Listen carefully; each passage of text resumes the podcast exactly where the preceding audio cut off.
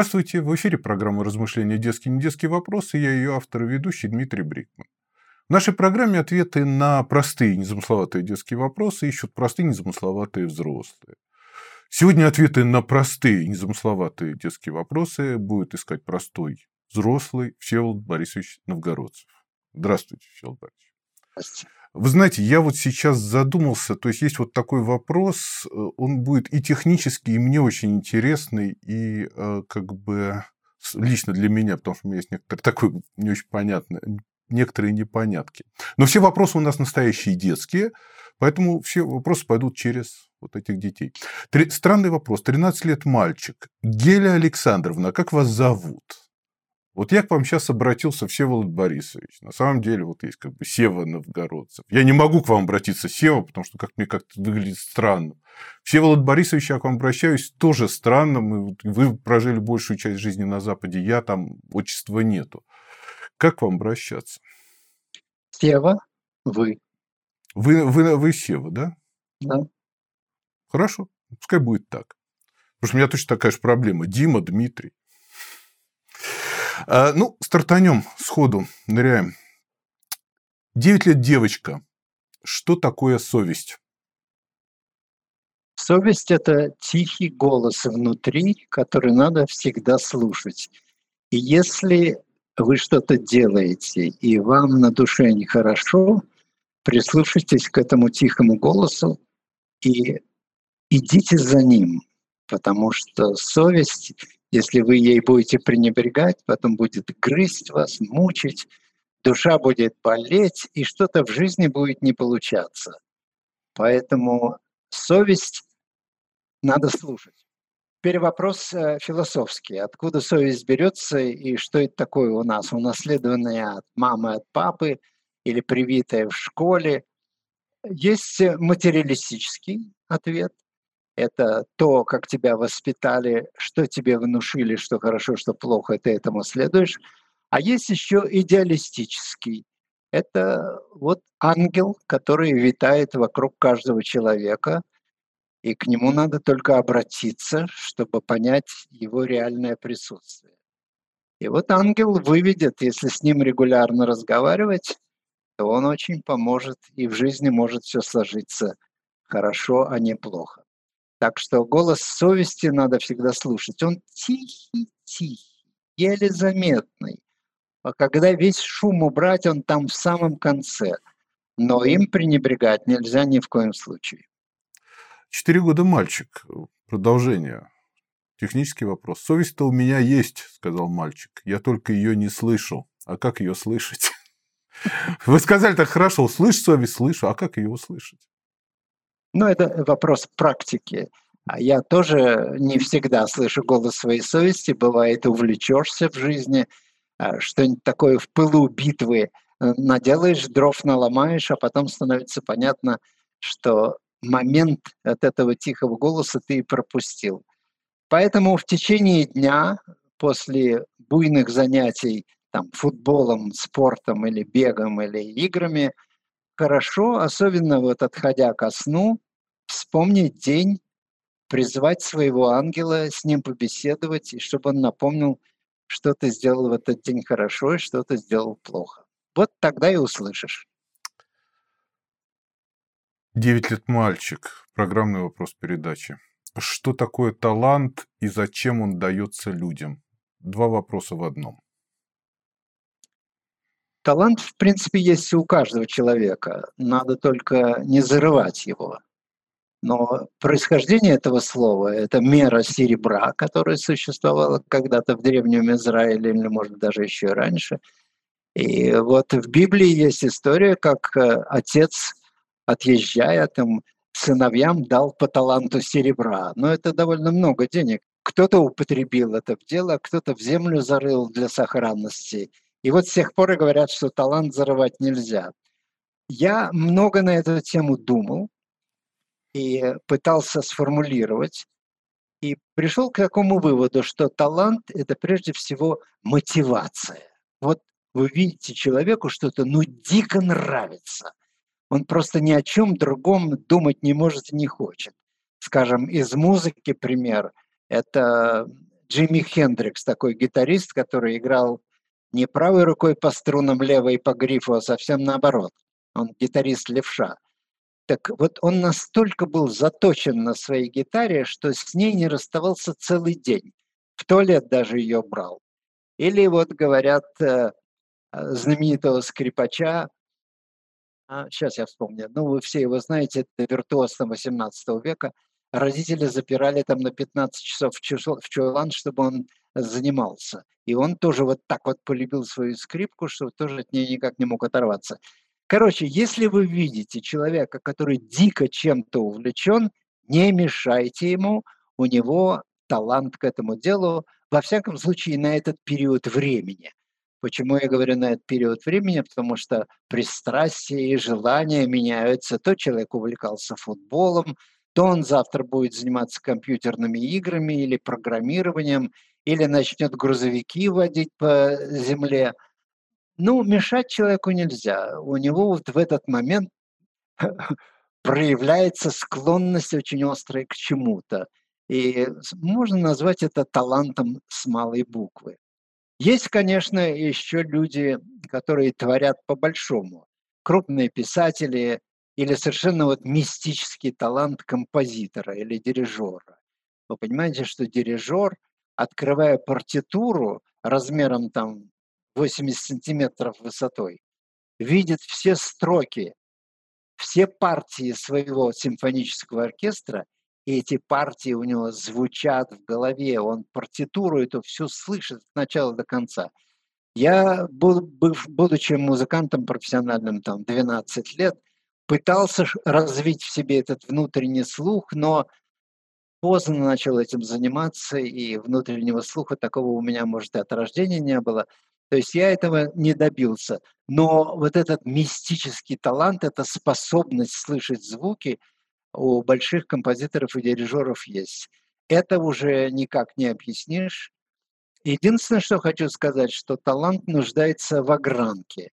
И время, затраченное на постижение выбранного вами э, направления или вашей области, нужно тоже учитывать. Скажем, грубо говоря, чтобы на скрипке хорошо играть, нужно 3000 часов занятий. Но если уж совсем виртуозом быть, то 5000. И так во всем, в изучении языков, наук и прочее. Поэтому а, вот этот элемент труда, занятий и практики откидывать тоже нельзя. И, а тут уже возникает следующий вопрос. Какая продолжительность вашей жизни? Ну, человек в среднем живет там, не знаю, там 80-85 лет.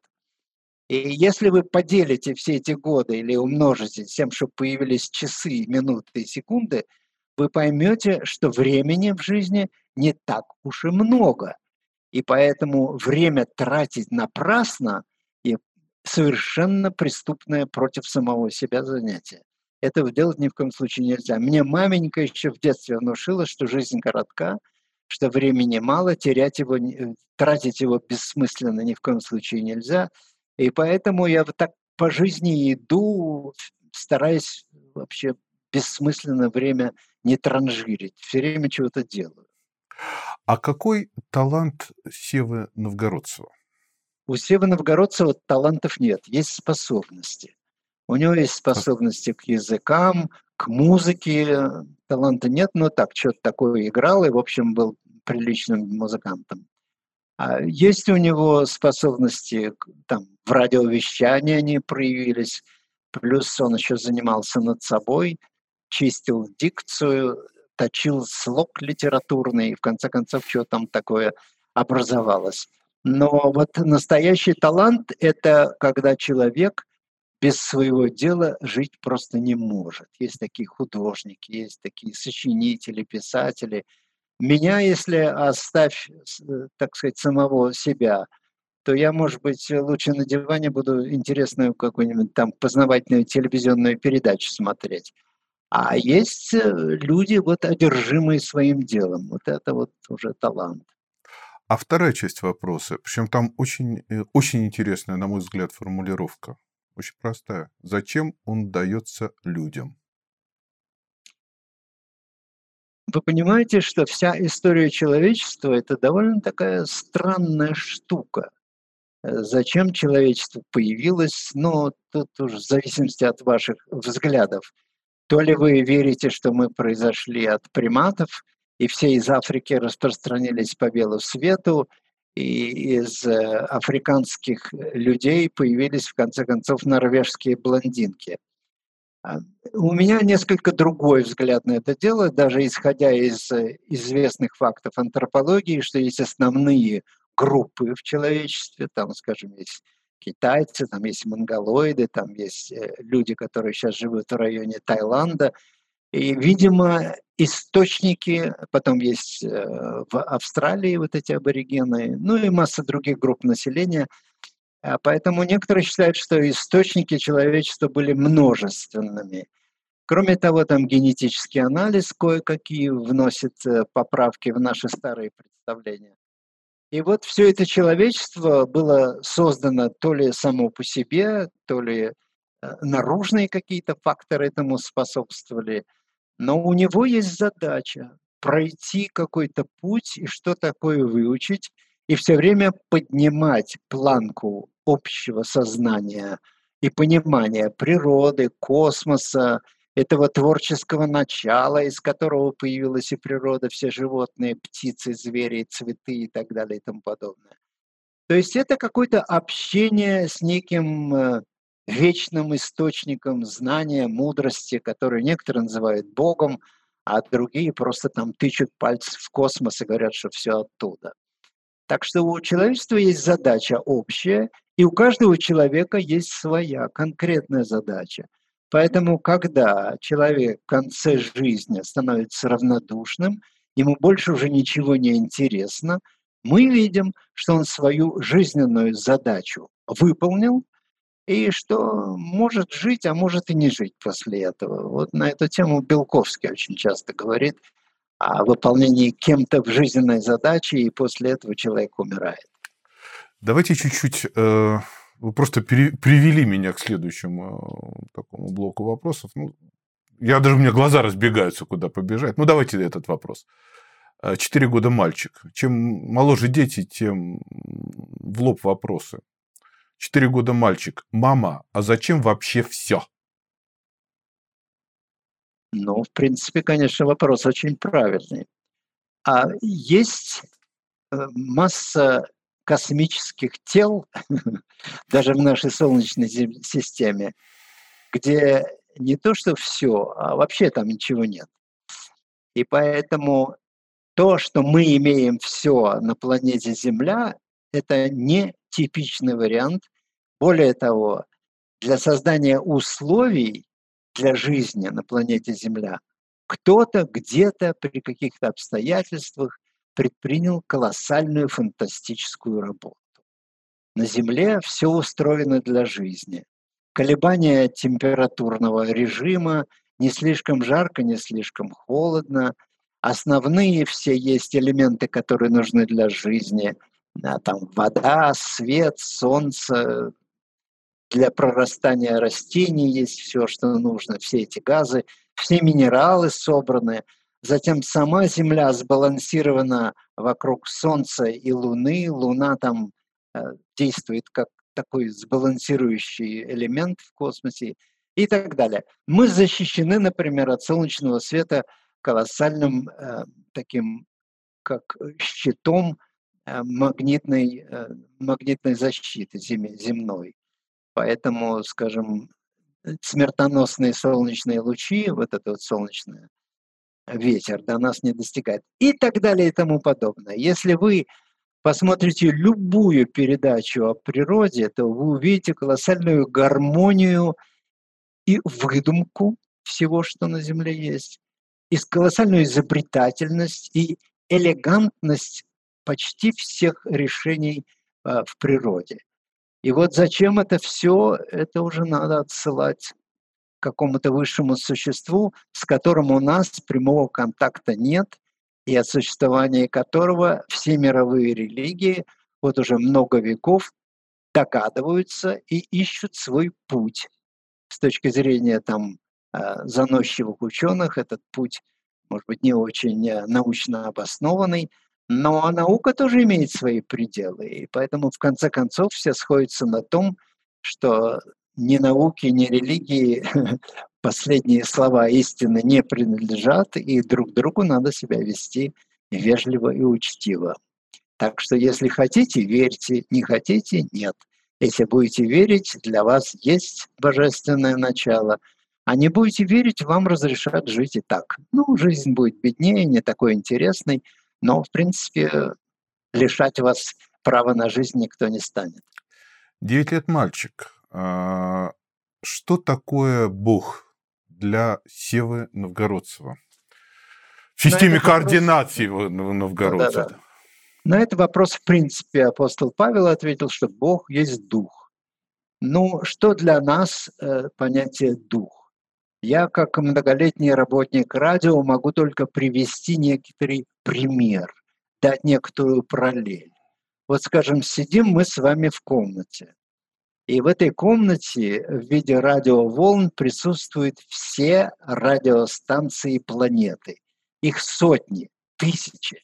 А сейчас с распространением интернета и появлением Wi-Fi в каждой квартире этих станций еще и больше.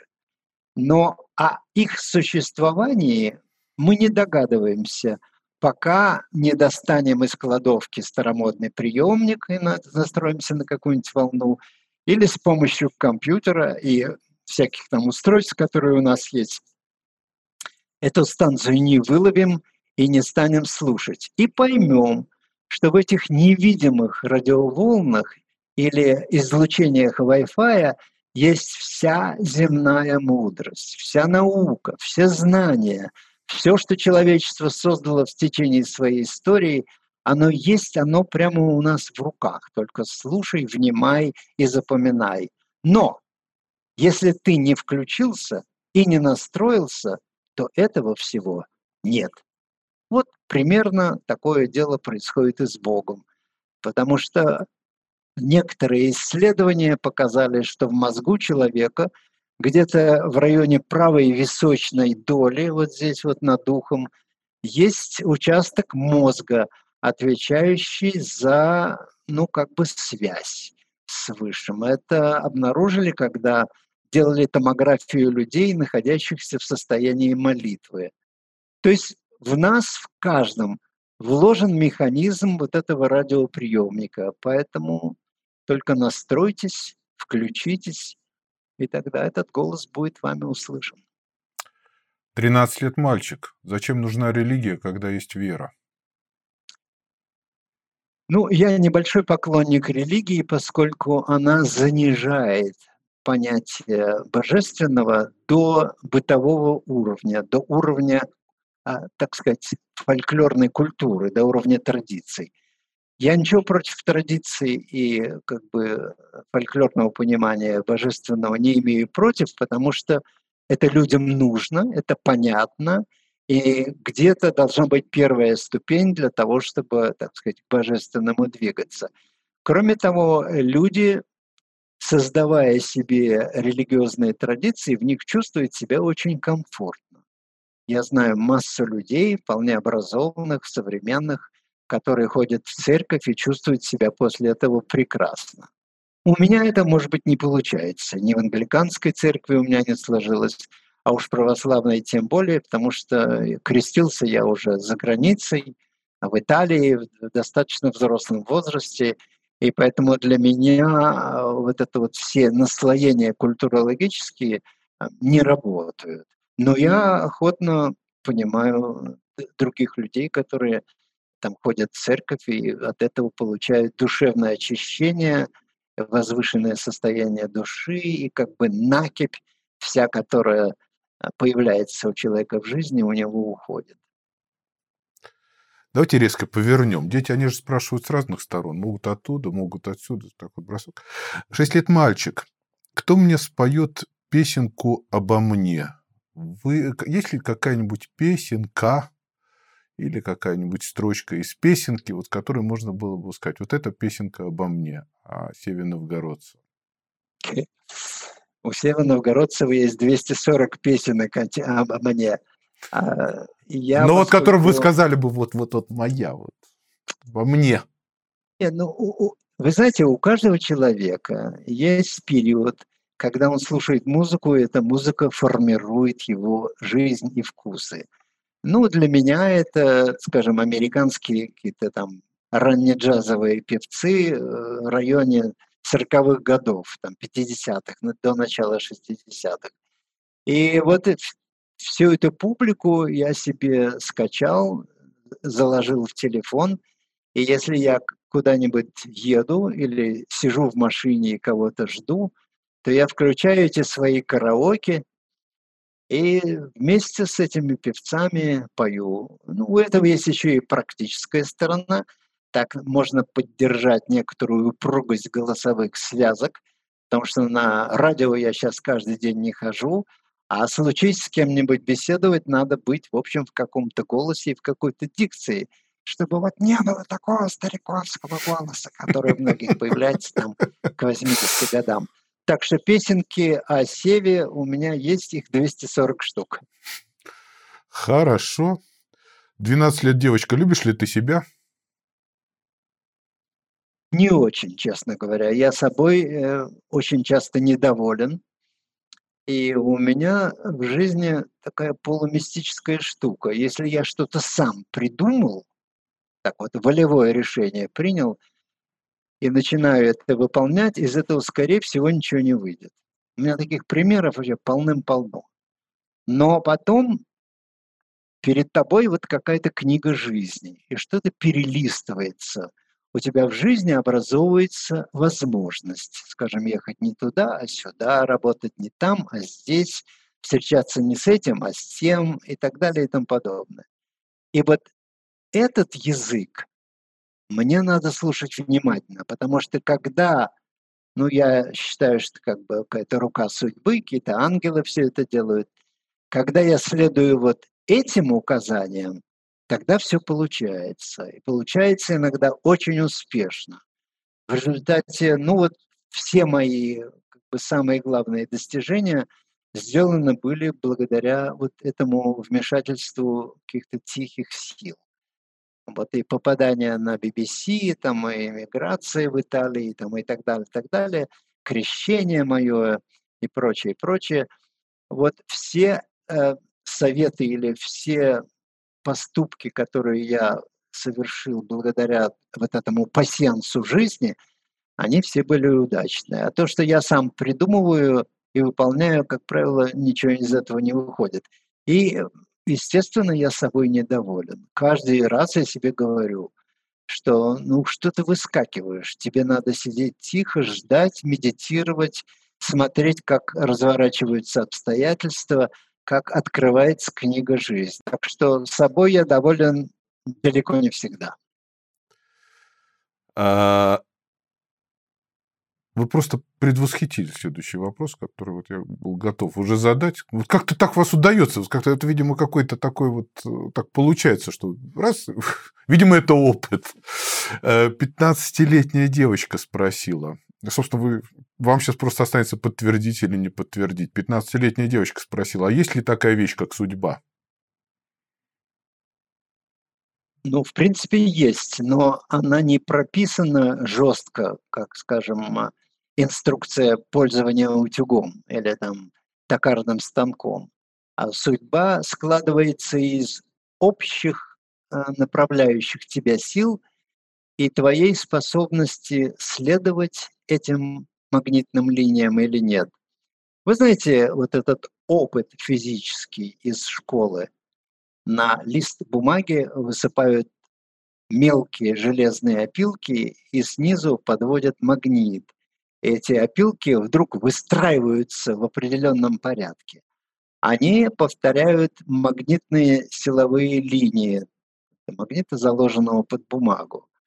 Эти силовые линии, естественно, не видны, они просто образуют магнитное поле, и в этом магнитном поле выстраиваются опилки. Вот примерно что-то такое в судьбе человека и происходит.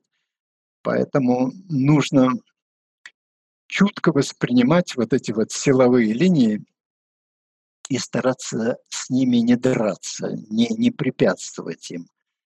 Ну, если вы выработаете себе механизм, скажем, там, на ночь с ангелами разговаривать или помолиться, или что-нибудь в этом духе, то у вас все будет получаться, потому что время от времени нужно а, включаться на понимание этих магнитных силовых линий судьбы. Знаете, у меня такое ощущение, что вы просто подглядываете в мой список вопросов, который здесь лежит, потому что следующий вопрос, который стоит здесь, он звучал так. 13 лет мальчик, если существует судьба, то что тогда зависит от человека? Ну, конечно, да. От человека зависит исполнение предначертанного. Ты можешь поступить так или иначе, ведь э, не, не секрет, что так сказать, Господь, создавая нас, оставил нам свободу воли. Поэтому мы можем в данных обстоятельствах поступить так или так, но ответственность будет на нас. Скажем, в христианской православной традиции нет понятия кармы, она пришла с Востока, но, грубо говоря, если будешь делать гадости, то прилетит тебе, как сейчас говорят, ответка. Красивое слово. Будет тебе, да, будет, будет тебе возмездие. Поэтому старайтесь не делать плохого и даже не думать плохих, злых мыслей, потому что мысль зачитывается вообще почти как дело. А здесь какие-то тонкие механизмы взаимодействия мозга с космосом. Если у человека злобные мысли внутри кипят, то и космос, соответственно, создаст ему соответствующие силовые линии судьбы. Ответки, ответки, ответки. Эм,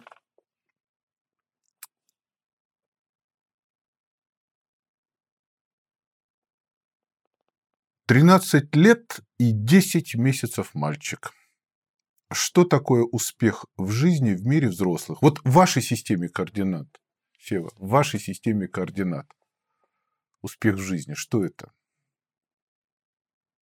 Когда я сознательно стремился к успеху из эгоистических каких-то соображений, чтобы сказать, вот я, вот, из этого, как правило, ничего не уходило.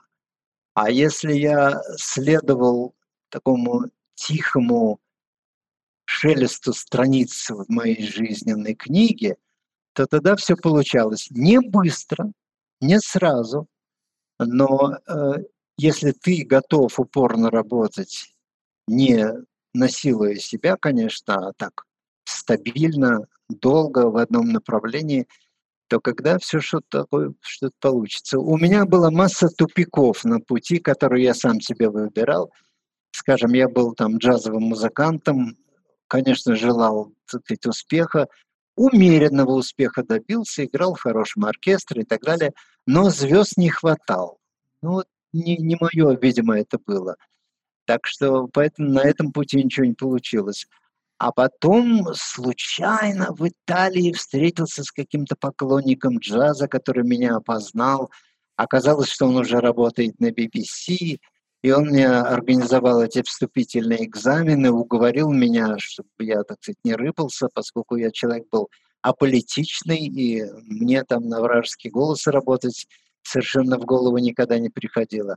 Ну вот так случилось, и я попал на BBC, получилось все довольно успешно.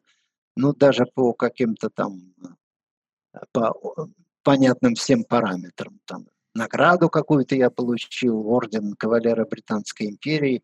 За всю историю BBC было только два, ну и навещания, было только два человека.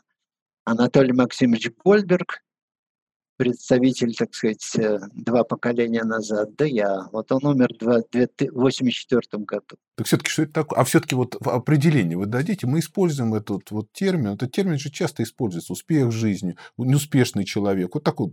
Как бы, вот есть какое-нибудь определение этого термина? Успех в жизни. Э, вы знаете, я в Фейсбуке тут присутствую, и у меня пять тысяч друзей. Время от времени какой-нибудь друг выпадает. Э, появляется дырка, значит, вот одного человека можно найти.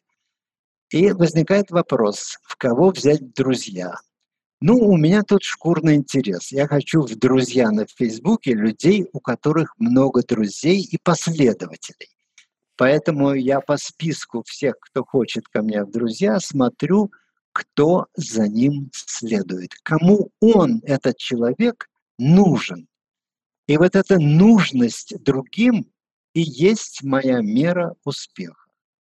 Скажем, вот Андрей Макаревич, вот у него 250 тысяч за ним следует. Вот. Ну, у меня, конечно, там поскром, поскромнее, у меня только там 27 тысяч. Ну вот это вот моя мера успеха, моя мера востребованности другими людьми. Я вот предложил бы вот такую формулу. А, давайте резко повернем. Девочка 8 лет, такой непростой вопрос. Я сказал, тяжелый. Девочка 8 лет. А чего это они нас так рано покидают, поэты? Вот этот знаменитый клуб 27, печально знаменитый клуб э, людей, музыкантов, э, ушедших в 27 лет. Почему так рано поэты уходят? Они живут быстрее, они живут интенсивнее. Для того, чтобы создать произведение поэтического искусства – из которого как бы раненая душа кровоточащая с тобой разговаривает, а нужны колоссальные вложения самого себя. И вот эти люди просто сгорают, просто сгорают. Это в роке очень много, полным-полно, целая галерея людей, которые ушли из жизни рано. И в поэзии, там, начиная там от э, Лермонтова до Высоцкого и так далее. Механизм мне этого не совсем понятен, потому что я явно к этим людям не принадлежу, а поскольку я живу дозированно, почти гомеопатически, организм свой стараюсь беречь, не накачивать его ни водкой, ни наркотиками. Поэтому вот уж 80 лет справил, но все еще тут собираюсь на лыжах зимой кататься и сопротивляясь всякой такой старческой вялости.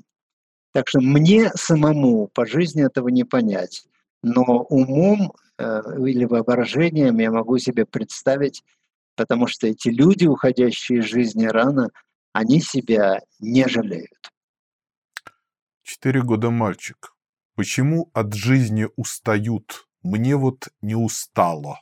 Восприятие жизни очень во многом зависит от физического состояния организма. У нас там все очень сложно устроено.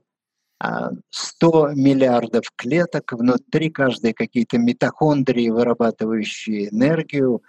И вообще человек настолько сложен, что он существовать в принципе не должен, но он существует. И вот с годами, особенно жизнь прожитая э, ну, избыточно, неразумно, когда в молодости кажется, что можно гулять э, вообще до бесконечности. И вот если этим гулянием увлечешься вне меры, то организм подтачивается. Ну, это вроде как старая машина. То у тебя карбюратор полетит, то коленчатый вал застучал, то еще что-нибудь. И поэтому со временем изношенный организм не может просто функционировать на полную. Ну вот мне, например, уже днем надо обязательно прилечь на полтора-два часа, потому что батарейка к середине дня разряжается, особенно если плотно поел. И вот из-за этого возникает ощущение, что в жизни как-то уже все не так ярко, э, и солнце ты не рад, и хорошей погоде и так далее, тебе бы там лучше на боку где-нибудь там на печке отлежаться. Вот в этом и есть, собственно, механизм старения, который придуман, видимо, природой для того, чтобы в последний момент с жизнью было не так жалко расставаться.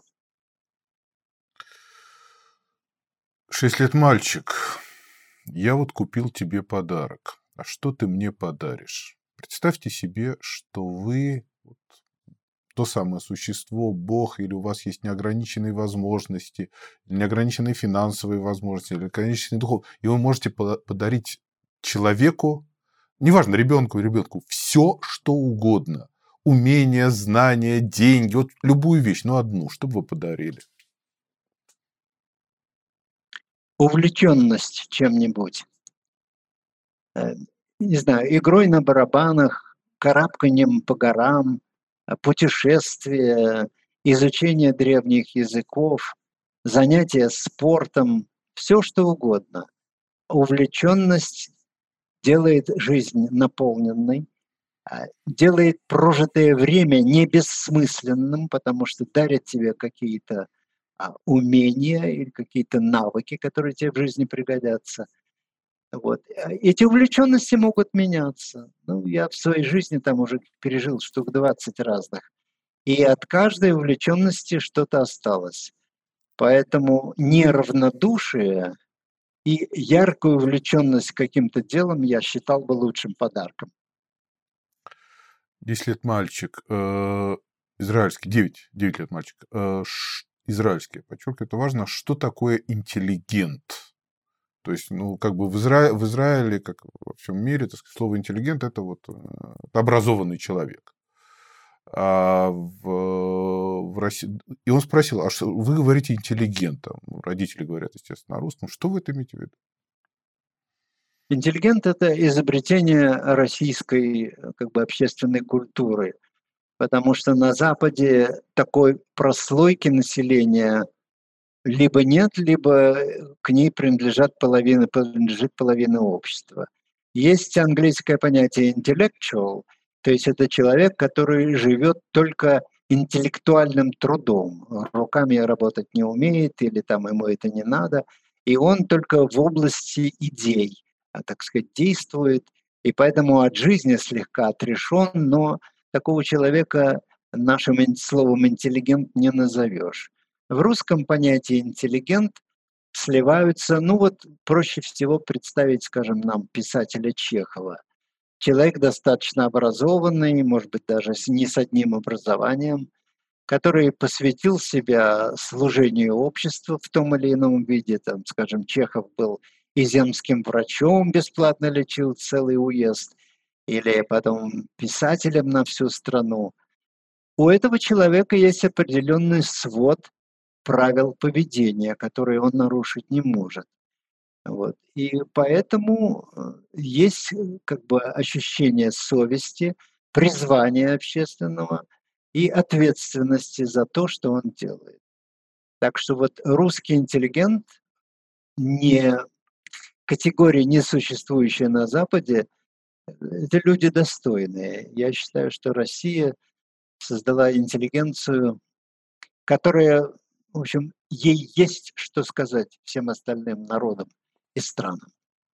Пять лет мальчик, а девочка, пять лет девочка. Чем же мне похвастаться? А, ну, может быть, слово гордиться, может, не знаю. Но это хорошее слово. Чем бы, чем бы похвастался Сева Новгородцев? Нет, ну я принципиально от девочки отличаюсь, потому что девочке дана грация, обаяние, красота или, по крайней мере, некоторая такая вот элегантность движений. И если девочка особенно занимается каким-нибудь художественной гимнастикой, спортом, балетом или просто со скакалкой скачет, то у нее, у нее есть природная грация – который хотят мальчики этого или нет, они невольно этим восторгаются или, по крайней мере, отмечают это про себя. И девочек это очень греет. И она чувствует себя как бы вот восполненной такой э, оцененной персоной. Так что вот этим можно хвастаться, но без нажима. А вы чем похвастаетесь? Ну что, я хвастать терпеть не могу. Я даже вот э, в шахматы... Ну, а давайте... в шахматы не сажусь ни с кем играть и, и, из опасения, а вдруг выиграю. Хорошо, а гордитесь чем? Ну, давайте слово заменим слово хвастать, слово гордиться. Чем гордиться? Ну, только тем, что другие люди во мне отмечают. Это как бы я не я сам, а если есть люди, которые за тобой идут, что-то твое там читают, э, отмечают про себя. Ну, вот этим можно тихо, только тихо, незаметно гордиться. Не так, что вот я, ядрена мать, а так вот, э, да, кому-то это нужно. Ну, вот хорошо, будем дальше делать. Четыре года мальчик. Кто такой дурак? Дурак – это человек абсолютно уверенный в своей важности, в своем, можно даже сказать, определенном уме. Ум у него очень ограничен, но ему этого достаточно. И он очень горд тем, что у него твердые суждения.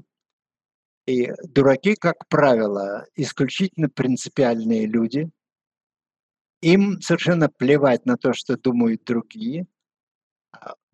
Общее накопленное человечеством знание их, как правило, не интересует.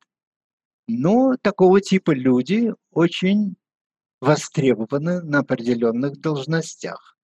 Например, там, где надо хранить порядок, там, где надо что-то сторожить. Ну и, в общем, да и на военной службе дураки достаточно востребованы. Не хочу сказать, что все военные такие, но на некоторых должностях они очень даже кстати. Неожиданный такой поворот. Двигаемся дальше.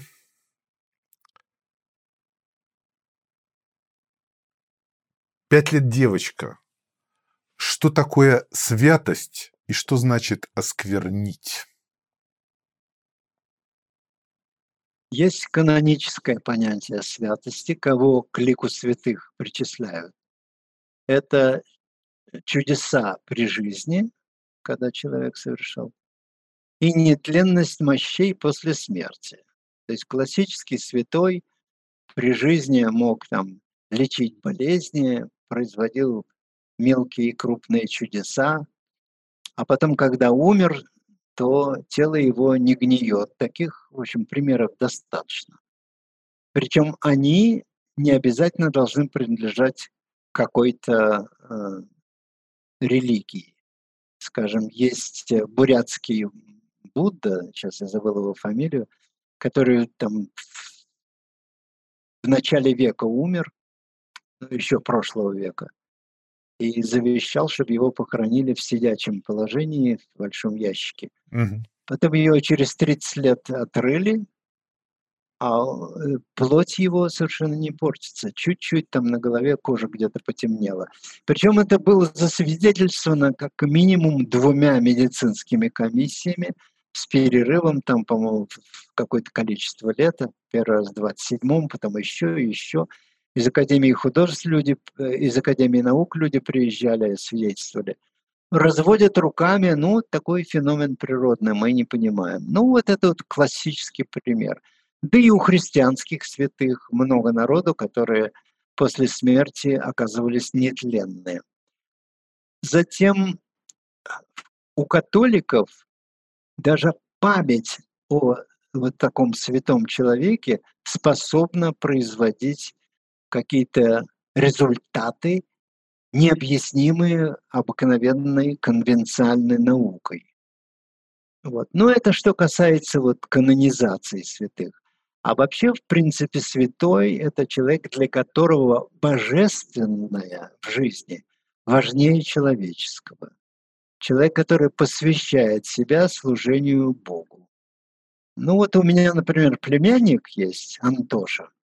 Он сын моей покойной сестры Натальи.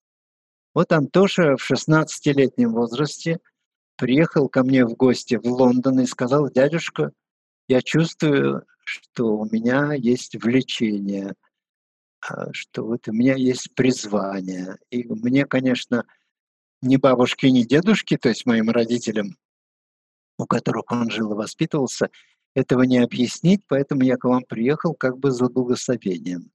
Ну, я его поддержал. И вот Антоша поехал к вам туда, в Израиль, а, в католическую общину всех блаженств в Эммаусе. И там вот до сих пор находится, ему сейчас уже 51 год будет в октябре. Совершенно святой человек, ходит э, в этом монашеском рубище, подпоясанной веревкой. Говорит там на пяти языках, он у них занимается всеми хозяйственными проблемами – постройкой здания, там, туризмом, э, веб-сайт этой, этого их, э, а, этой общины поддерживает и так далее. Но вот он никогда не был женат, у него никогда не было никаких девушек, что называется, как я говорю, он у нас нецелованный. Вот для меня это вот как бы ближайшее приближение к святости, потому что вы, когда его увидите, поймете, что это персонаж из э, Ветхого, может, даже и Нового Завета. 15 лет девочка. Зачем сегодня ходить в музеи и картинные галереи? Если картина, в отличие от театра, например, статичная, любую картину сегодня можно посмотреть в интернете. Зачем? Я с девочкой согласен, потому что я сам музей недолюбливаю они на меня энергетически угнетающе действуют почему-то. Я понял это еще много лет назад, когда мне нужно было как музыканту законтачить с какими-то иностранцами, чтобы получить определенный из Америки мундштук для саксофона. Вся моя музыка никуда, так сказать, не двигалась. И я, зная уже бегло английский язык, поступил на зимние курсы интуриста в Ленинграде. И хоть я был неблагонадежным товарищем, играл на саксофоне там в какой-то концертной организации, меня приняли, потому что наплыв туристов летом тогда в Ленинграде, это был конец 60-х годов, был колоссальным. Приезжало там полтора миллиона человек, и всех их надо было обслуживать Поэтому интурист закрывал глаза на таких типов вроде меня. Я закончил курсы и работал с американцами, правда, выдержал только полтора месяца. Но вот я помню те ощущения, сколько мы изучили все основные музеи Ленинграда, и сдавали по ним экзамены на английском языке. То есть я мог вести экскурсию по Эрмитажу четырехчасовую или экскурсию по Ленинграду четыре с половиной часа или там, не знаю, в Казанский собор можно было пойти, в музей религии, атеизма и так далее, и так далее. Всего было 13 объектов. Но я помню, что у меня в Эрмитаже после двух часов наступала, наступала легкая депрессия. Видимо, от всех этих экспонатов, картин и, э, так сказать, всего, что там выставлено, шла какая-то энергетика, которая на меня действовала угнетающе. Так что эту девочку я могу понять. Но что касается картин, то смотреть их в фотографическом изображении и видеть в жизни – это две разные вещи. Из картины идет энергия ее создателя, а на фотографии, даже на хорошей, эта энергия лишь обозначена визуальными штрихами. А вот вы сейчас используете, вот часто возвращаетесь так или иначе к этой формулировке энергетика, энергия, энергия, энергетика. А что это такое?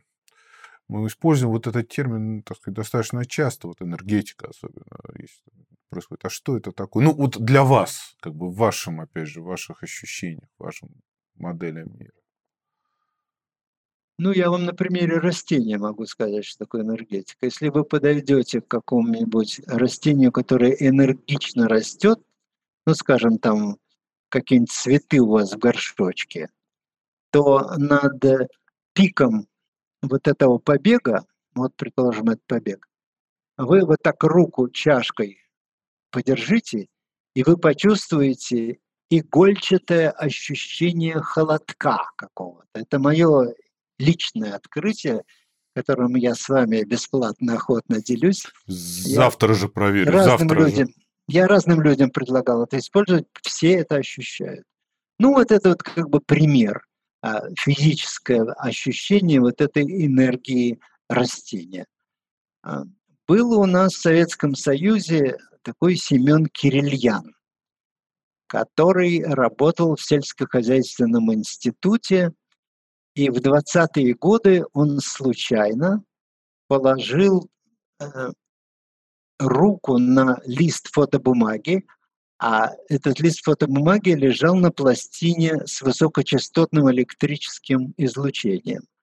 Ну и так получилось, что, в общем, а, вот эта вот э, энергия из пластины прошла сквозь фотобумагу и руку. И он с удивлением обнаружил, что рука а, образовала свой отпечаток, и что из пальцев во все стороны идут вот такие лучи. И это а, открытие потом стало основой так называемой Кириллиан фотографии, которой очень увлекались в 60-е и 70-е годы. как научное направление она оказалась бесперспективной, но она показала взаимодействие приложенной высокочастотной энергии и объекта. Скажем, если вы возьмете ружье и спилите на нем его серийный номер, а потом сделаете Кириллиан фотографии, то номер этот будет виден. Или, скажем, вы берете растение, отрезаете кусок ножницами, делаете Кириллиан фотографию, и вы видите, что у растения фантомная часть, которая была отрезана, на этой фотографии все равно обрисована. С точки зрения Кириллиан фотографии, растения лишь заполняют энергетическую матрицу, которая существовала до того, как растение проросло в этой вот области, вот эти заполнило места. Так что энергетику эту видеть невозможно, но этот эпизод с Кирильяновой фотографией дает нам возможность как-то иллюстративно хотя бы с применением высокочастотного электричества увидеть, что такое вообще возможно и существует. Мальчик спросил, почему нельзя залезть в фотографию? Представьте себе, что у вас есть возможность, у вас есть однозарядный фотоаппарат, вы можете один раз нажать на камеру, вы можете сесть в машину времени, переместиться в любую точку вот нашей истории, такую вот, вот конкретную точку, не такую абстрактную, там, мезозойскую эру, а вот конкретную какую-то точку, какой-то момент исторический или какое-то историческое событие, и сделать э, фотографию этого события и вернуться обратно. Куда бы полетели? Боюсь сказать, потому что тут едешь в поездку на пляже поваляться и тоже может влипнуть в какую-то историю. Либо тебя в столовой там отравят, либо тебе архитектура не нравится, либо поведение публики тебя не устраивает.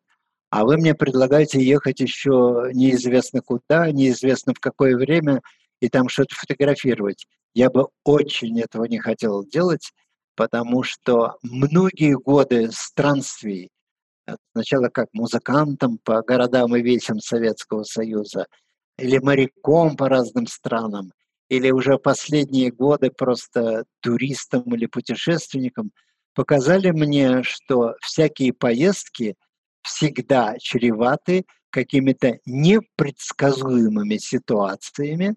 О них, может быть, интересно потом вспоминать или описывать, но в тот момент, когда они с тобой происходят, кроме стресса и некоторого страха от того, что из этого получится, человеку это ничего не дает.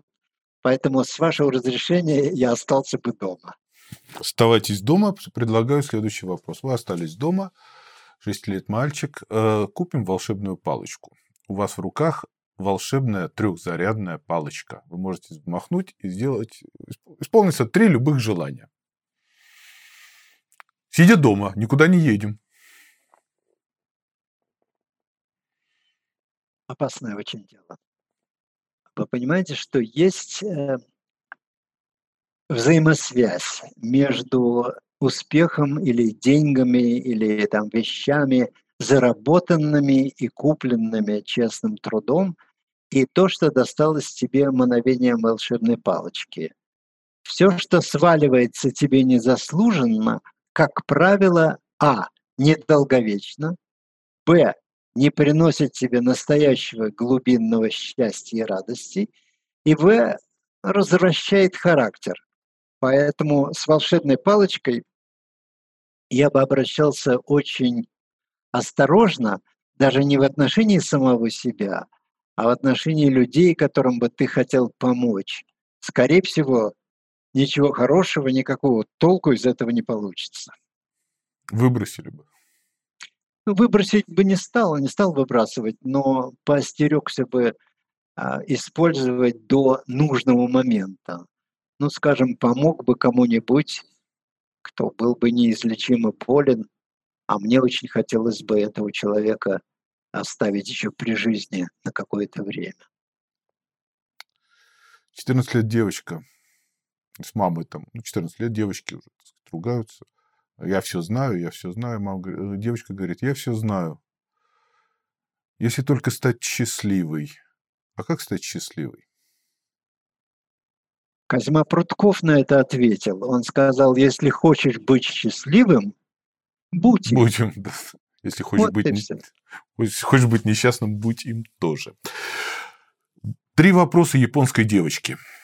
Это короткая история. Я был в Японии, мне, она меня спросила, сколько тебе лет, мне было 52 года, я сказал 52 года, и она мне сказала, спросила вернее, ответь одним словом, о чем ты думаешь последние 52 года. Одним.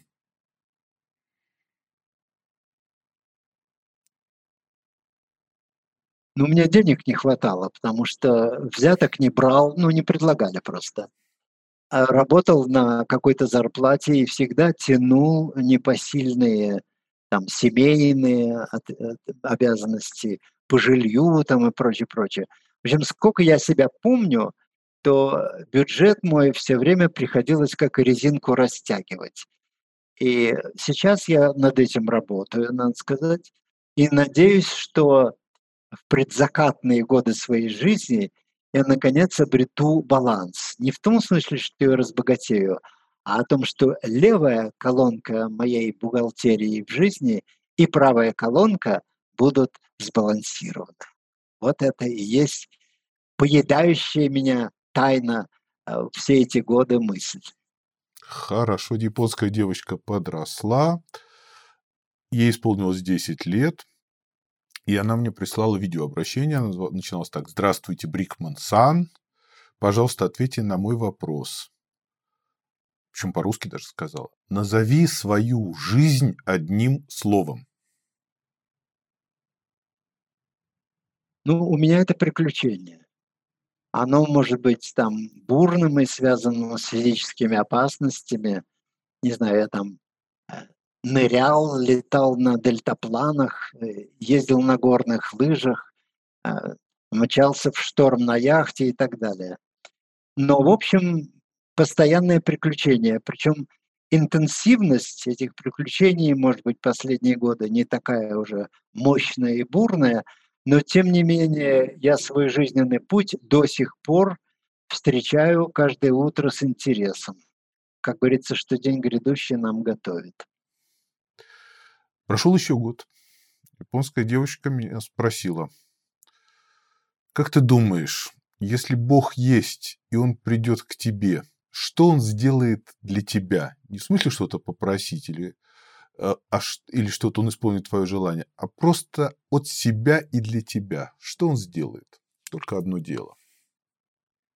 Ну, это о Боге, мне кажется, не очень верное представление, потому что для... Девочка этого- спросила от него, вопрос не мой. А, ш- потому что все, что нужно для этой девочки, уже было сделано. И сдел- созданы все условия для жизни, ей дан замечательный, неповторимый организм, ей дан гибкий мозг, ей даны невероятные способности и, и возможность наслаждаться интересной жизнью, строить ее, как она ее хочет. Поэтому ожидать там какого-то бородатого дядьку с облака, думаю, не стоит, потому что, как мы уже в течение сегодняшней беседы определили, Бог есть не физическая сущность, а некая невидимая энергия, или, как апостол Павел сказал, дух. Вот этот дух ходит и гуляет свободно, и он непредсказуем, он, конечно, может выступать там в разных качествах. И у этого духа люди уже много тысяч лет назад пытаются вычленить его производные, там, есть ли в нем зло или добро, или все это одно и то же. Нам этого не понять. Это тот синдром, который я а, когда-то определил, что это все равно, что учить кота марксизму. То есть и кот, и марксизм существуют в параллельной реальности, но они не пересекаются. Вот примерно можно сказать то же самое о человеке и о божественной идее. Э, Ижевский мальчик из Ижевска, он э, вот этих, наслушавшись этих вопросов японской девочки, тоже решил задать свой вопрос. Эм, Ему 12 лет было. Скажи одним словом, что такое детство? Ну, детство – это, в общем, физическое такая энергия. Все время хочется куда-то бежать, играть, пинать, кричать, а, с кем-то там, не знаю, соревноваться, драться. И в этом смысле детство может называться счастливой порой. Но с другой стороны, права твои ущемлены, ты зависишь от родителей или там старших товарищей. В школе тебе дают четкие задания и заставляют вести себя так или иначе. Общество тебя строит, и ты, в общем и целом, очень зависимый человек. Поэтому, несмотря на общее ощущение физической радости и такого телесного счастья, я детство и молодость не очень любил и не хотел бы туда возвращаться. У меня жизнь более-менее полноценная началась только после 20 лет. Вернее, в 22, когда я уже там институт закончил и пошел э, работать там, плавать штурманом дальнего плавания на кораблях. А до этого все время что-то было зажато, все время надо было что-то делать с оглядкой на кого-то. Так что, с одной стороны, это радость и счастье, а с другой – зависимость от других. Мы добрались до последнего традиционного вопроса передачи. Собственно говоря, мы вокруг него так или иначе крутились, практически начали с него. Э, восемь лет мальчик. Зачем мы живем и почему умираем?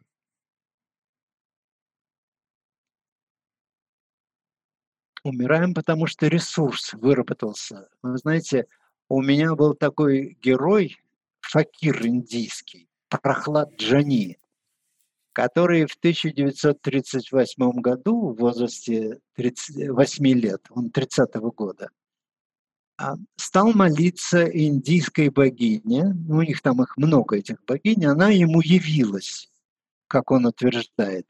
И он сказал, что он нищий, что ему совершенно нечего есть, и он не знает, как ему дальше жить. И богиня ему якобы тогда сказала, что тебе не надо беспокоиться будет ни о еде, ни о питье. И вот Прохлад Джани с 1938 года – ничего не ел и ничего не пил.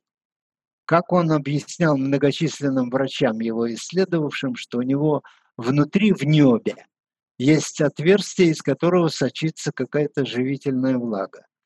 Его дважды консилиум врачей из ста человек исследовал один раз просто, чтобы развенчать эту как религиозную легенду, Второй раз по заданию уже Пентагона, потому что американским воякам было интересно, нельзя ли у него перенять опыт выживания без еды и питья.